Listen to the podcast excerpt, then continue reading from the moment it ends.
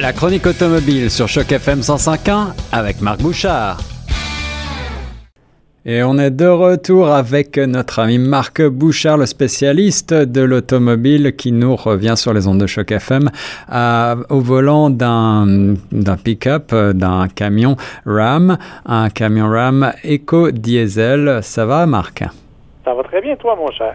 Ça va très bien aussi. Alors, euh, commence par me euh, rappeler dans quel contexte tu es allé essayer, puisque je sais que tu voyages toujours beaucoup. Alors, euh, on essaye des voitures, mais tu nous fais aussi un peu voyager et voir du pays. tu es allé encore à l'autre bout du monde essayer ce, beau véhicule. À l'autre bout du monde, pas tellement. Je suis allé au Minnesota, en fait. je suis allé dans une ville, qui s'appelle Duluth. Duluth, on connaît le nom. En tout cas, moi, je connaissais le nom. Mais j'avoue humblement que je m'attendais à autre chose. euh, je m'attendais à une ville un peu plus imposante. Je m'attendais.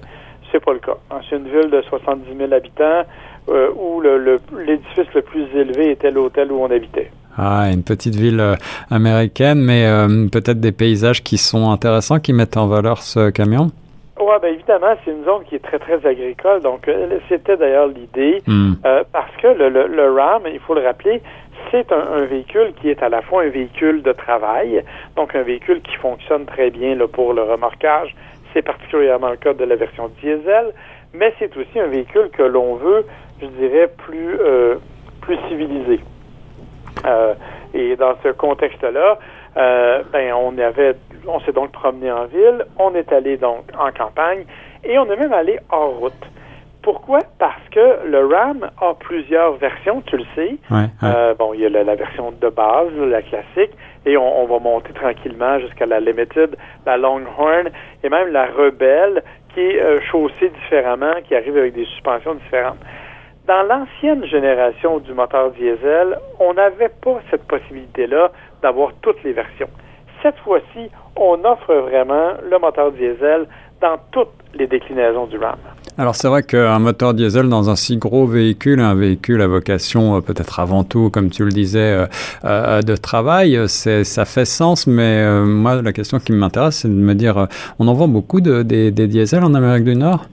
Ben, en fait, on en vend beaucoup au niveau des camions parce que justement, ils ont une capacité de remorquage qui est différente. Dans le cas du RAM, on parle, bon, c'est un moteur V6 3 litres euh, éco-diesel. Euh, qui, qui, qui, arrive avec 480 livres-pieds de couple, donc une capacité de remorquage qui est de 12 700 livres. Ah oui, là, ça devient intéressant, en effet.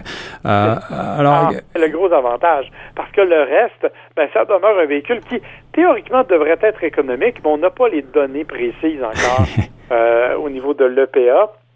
Euh, donc, on verra ce que ça va donner. Je sais que l'ancienne génération, moi, j'avais fait Montréal-Toronto et que j'avais maintenu une moyenne de 8,1 litres au 100. D'accord, donc il, ne, il mérite quand même peut-être probablement euh, son nom éco-diesel avec euh, ce V6. On a, combien de chevaux, rappelle-nous Marc? 276 chevaux. Oui, c'est pas mal. Et, beaucoup C'est pas mal. Et, et, bon, parce que le couple est admissible quand même, est accessible, je devrais dire, à bas régime, ça nous permet quand même d'avoir des, des, accélérations un peu plus nerveuses et d'avoir un véhicule qui se comporte fort bien. Bah, physiquement, il n'a pas du tout changé par rapport au RAM traditionnel. Donc, on a la même silhouette que moi j'aime beaucoup. Là. À mon avis, c'est le, le, camion pick-up que je préfère sur le marché en termes de look simplement. Euh, je peux même dire que j'ai un faible pour la version Longhorn, qui est la version la plus cowboy de euh, ça ne m'étonne pas, ça ne m'étonne pas de toi, ça, mon cher Marc. mais même l'intérieur a une espèce de fini euh, presque peau de crocodile. Là. Moi, j'adore ça, mais bon, évidemment, c'est très particulier. Mais on a aussi ben, toutes les, les, les tous les éléments qui font du RAM sa popularité. Par exemple, dans les versions les plus élevées, on a un écran multimédia de 12 pouces euh, de 30 cm qui permet, qui est tactile, qui permet de commander tous les systèmes, euh, tous les systèmes électroniques embarqués. Et il y a des gadgets intéressants. Par exemple, le RAM est disponible avec ce qu'on appelle des RAM Box. Qu'est-ce que c'est que ça, les RAM Box? Ben, c'est en fait dans les parois latérales de la boîte de chargement à l'arrière. Tu sais, normalement, ça, c'est vide. Mhm. Là, ce qu'on a fait, c'est qu'on l'a aménagé. Donc, on peut soulever le couvert et on s'y retrouve avec des boîtes de rangement hermétiques. Ah oui, intéressant. Alors ça, ça, devient intéressant. L'autre élément, c'est le haillon, le, fameux tailgate à l'arrière, qui dans ce cas du, RAM, est multifonction dans certaines, avec les options. Donc, c'est un, haillon qui, bien sûr, s'abaisse comme d'habitude, de, de haut en bas tout simplement. On peut l'ouvrir de gauche à droite, mais il est aussi capable de s'ouvrir par le centre. Donc, on, écarte, si l'on veut, la moitié de chaque côté et on peut comme euh, le désarticuler un peu dans la façon dont il est fait et il nous sert littéralement d'échelle pour grimper à bord. Ah oui, ça peut être aussi pratique quand on a des jambes un peu courtes. Euh, mais quelles sont tes impressions, mon cher Marc, euh, au, volant et particulièrement, tu nous as dit que tu as même fait un petit peu de route. Alors, est-ce qu'il ne démérite pas cette version diesel ben ah non, en fait, c'est vraiment c'est un véhicule qui est, ma foi, très agréable, comme je l'ai dit, qui a une accélération assez nerveuse. Hors route, ça permet d'avoir un bon contrôle. Bien sûr, c'est la version rebelle qui est dotée de tous les systèmes hors route, là, incluant le contrôle de descente et tout ça. Donc, euh, là-dessus, il n'y avait aucune difficulté. Et parce qu'on sentait qu'on avait beaucoup de couple, même quand on était dans des montées définitivement plus abruptes, ben là, le, moteur euh, s'emballait pas et on était capable aisément de contrôler la puissance pour aller dans des endroits. Écoutez, on a monté des, des pentes quand même là, à 25-26 degrés. Euh, c'est assez imposant.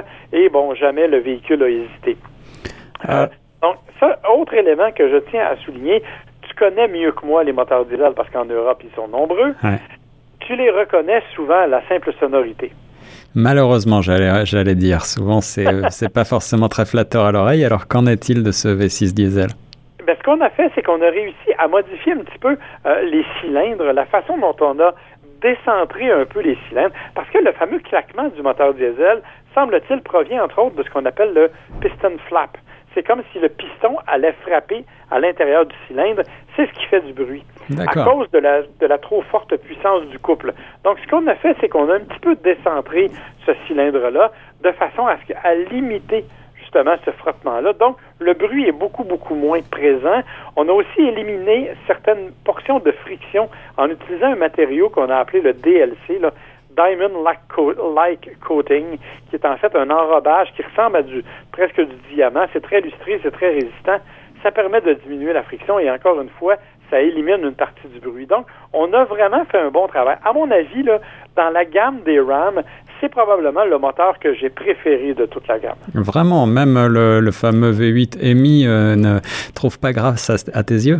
Ben oui, j'aime ça, mais, mais de façon rationnelle.